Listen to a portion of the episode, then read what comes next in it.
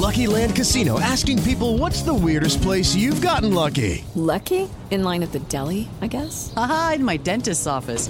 More than once, actually. Do I have to say? Yes, you do. In the car before my kids' PTA meeting. Really? Yes. Excuse me, what's the weirdest place you've gotten lucky? I never win and tell. Well, there you have it. You can get lucky anywhere playing at LuckyLandSlots.com. Play for free right now. Are you feeling lucky? No purchase necessary. Void where prohibited by law. 18 plus. Terms and conditions apply. See website for details.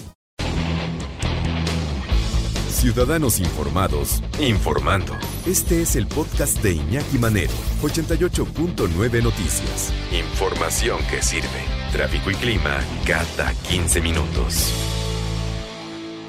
La doctora Tamara Trotner, escritora, maestra en apreciación y creación literaria y doctora en investigación y creación literaria. ¿Qué pasa si a la mitad de la noche recibes una llamada? ¿Qué es lo que piensas? Pues hay algo malo, ¿no? Por lo general. ¿Y qué pasa con lo que respondes a lo que te dicen del otro lado de la línea? Eso puede cambiar tu vida, pero de una manera radical. Y de eso trata Historia de las Cosas Perdidas de Jorge Alberto Budiño Hernández, que es la novela que nos va a llevar de la mano, como siempre. ¿Cómo estás, doctora? Qué gusto saludarte. Querido, ¿cómo estás? Bien, ¿y tú? Todo bien, aquí andamos desde Nueva York saludándote. No, no, bueno, sí, ya, ya, estás bien instalada, bien en onda neoyorquina, muy bien. Ya andamos, ya encantada. Sí, sí, sí, en este, en este pueblo que me fascina, la verdad. Sí, sí, sí. Un pueblito chiquito, pero bueno. Oye, qué, qué gran sinopsis de la novela. No la he leído todavía, pero me gusta, ¿eh? me, me gusta, el, el inicio me, me gusta, para correr a leerla. Sí, hay que correr a leerla. Fíjate que Jorge Alberto Gudiño nos sorprende cada vez. Ya lo hemos tenido, hemos platicado de sus novelas aquí en el programa. Una primero que se llama Con amor tu hija, que obtuvo el premio LIP, fue la primera novela que tuvo el premio LIP en México, y luego alguna de su saga esta de novela negra, que él como que se empezó a especializar en novela policíaca, ¿no? Eh, de, este excomandante Susunaga, que es muy divertido. Pero de pronto ahorita su más reciente novela, esta historia de las cosas perdidas, nos sorprende una vez más, Iñaki, porque esta maravillosa pluma que tiene Gudiño, que es un deleite leerlo, porque de veras es una perfección literaria y una calidad literaria que, que es delicioso leyendo tanta cosa que no, que, realmente está sucia, ¿no? Y las novelas de sí. Son lo más limpio y lindo que hay.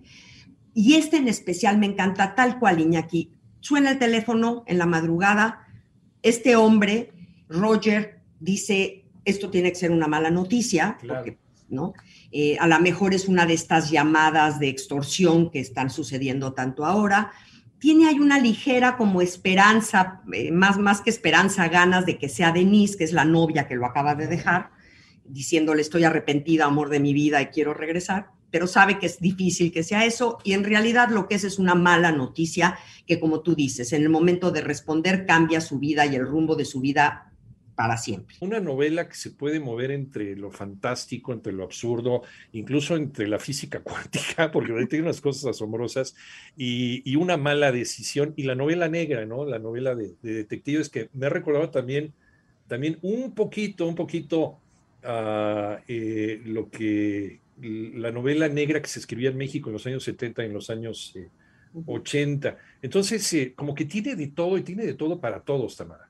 Exactamente, Iñaki, tal cual. Es, es esta novela negra de, de, este investigador que no quiere ser investigador, de este hombre que lo empujan a hacer lo que no tiene ganas de hacer, pero ya no le queda de otra, ¿no?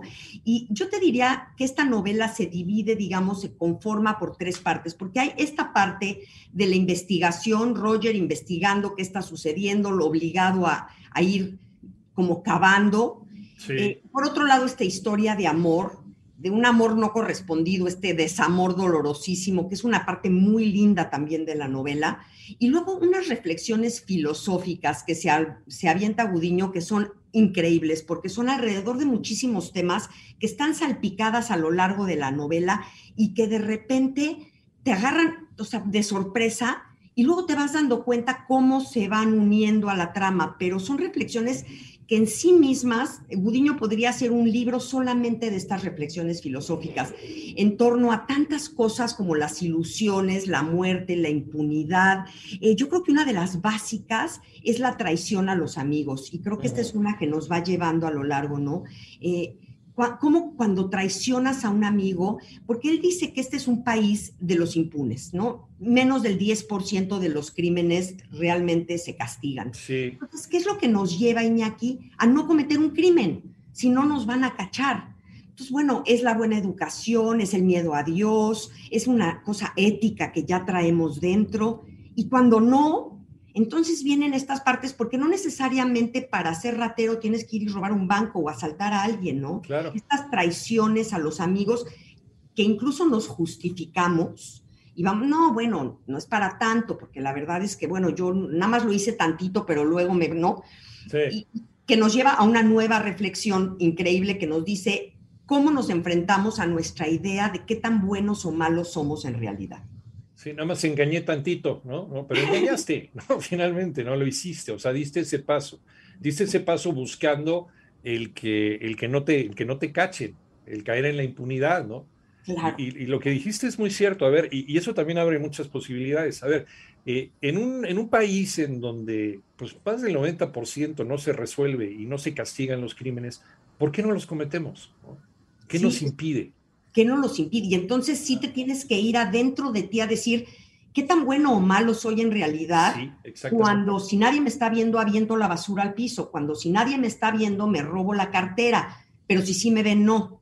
¿No? Entonces es, esos, son estas reflexiones que de veras hace Gudiño y que son incisivas, Iñaki. Yo estaba leyendo la novela y de repente me quedaba congelada en una frase porque decía, espérame tantito, ¿no? O sea, esto, esto está tocando así como la víscera muy adentro. y, y, es, y todo además lindo escrito también, por ejemplo, las cosas perdidas, la basura que tiramos. ¿Qué tanto dice de nosotros todo aquello que tiramos? ¿Y qué tanto dice de nosotros todo aquello que conservamos? Porque son las dos cosas muy importantes.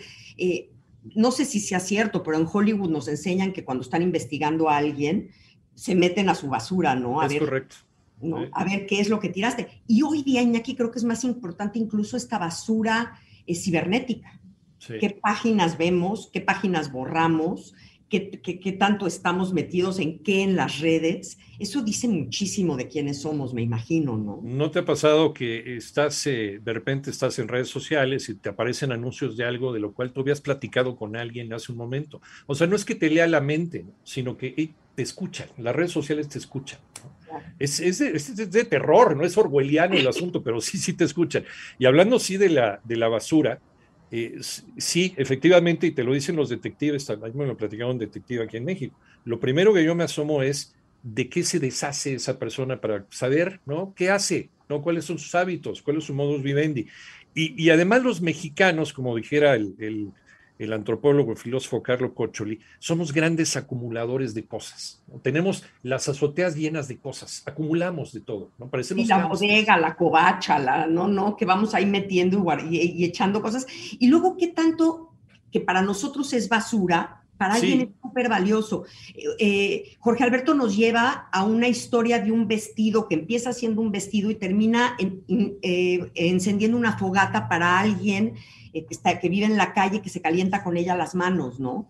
Este, este proceso de, y, y claro, sabemos que la basura que nosotros tiramos para muchas personas es valiosísima. Sí, Y luego cosas que conservamos, Iñaki, la típica piedrita, el boleto de avión, el, no me pre- el pedacito de pelo de no sé quién, que conservamos porque tiene un significado para nosotros y para cualquier otro sería pues lo primero que tirarían, ¿no? Entonces el día que nos vamos a morir tendríamos que pensar un poquito qué estamos dejándoles a nuestros hijos, que para ellos va a ser basura, para, pues, a lo mejor tirarla antes, no sé. sí, que ¿para qué mi papá guardaba esta porquería? ¿no? O sea, finalmente, fotos, este. para nada, ¿no? Para nada, porque no nos vamos a llevar más que esos recuerdos y esos momentos. Por Exacto. eso dicen que los viajes son maravillosos porque es lo que mejor, lo que más te vas a llevar cuando te vayas de aquí. Eso sí te lo llevas adentro, exactamente. Pues Así todas es. estas reflexiones de Gudiño nos llevan a, a temas muy interesantes. Nos llevan, por ejemplo, a otro tema que es la mediocridad. Él habla mucho de la mediocridad. Hay una frase que repite todo el tiempo que dice, uno siempre hace lo mejor que puede. Y me encanta porque la va repitiendo a lo largo de la novela. Y es una frase que si la lees así nada más parece de estas frases de autoayuda que dice alguien en una conferencia. Estoy haciendo lo mejor o haz lo mejor que puedes. Y sí te lleva a reflexionar porque hay quienes de veras hacen lo mejor que pueden, tratando de ser mejores cada día. Y hay quienes dicen, oye, yo hago lo mejor que puedo y eso es lo mejor que puedo y aguántate y si te gusta, qué bueno y si no, ni modo, ¿no? Esta mediocridad con la que la gente se conforma en sí misma. Eh, y, y luego tiene esta frase preciosa porque dice que hay quien considera un sacrificio cualquier acción cotidiana y quien hace de su vida una novela de aventuras. Esa frase la adoré. Hacer de nuestra vida una novela de aventuras. ¿Y cuántas veces estas personas mediocres te van poniendo piedras en la posibilidad de lograr tu novela de aventuras? Para que no sea así, ¿no? Y a veces con cuántas piedras nos ponemos a nosotros mismos. Ahí está entonces, a leer sin falta la recomendación de este fin de semana, Historia de las Cosas Perdidas de Jorge Alberto Gudiño Hernández, como siempre, como siempre, de paseo con la doctora Tamara Tronder, a quien le agradecemos muchísimo. Diviértete mucho en tu viaje y ¿dónde te encontramos? En las redes como Tamara Trotner Iñaki. Me va a encantar que me digan ustedes, reflexionen acerca de esto que estamos hablando. Tiene mucho, mucho de dónde reflexionar. Platicamos en 15 días. Gracias, Tamara. Muchísimas gracias. Un beso, gracias a todos. Cuídate mucho.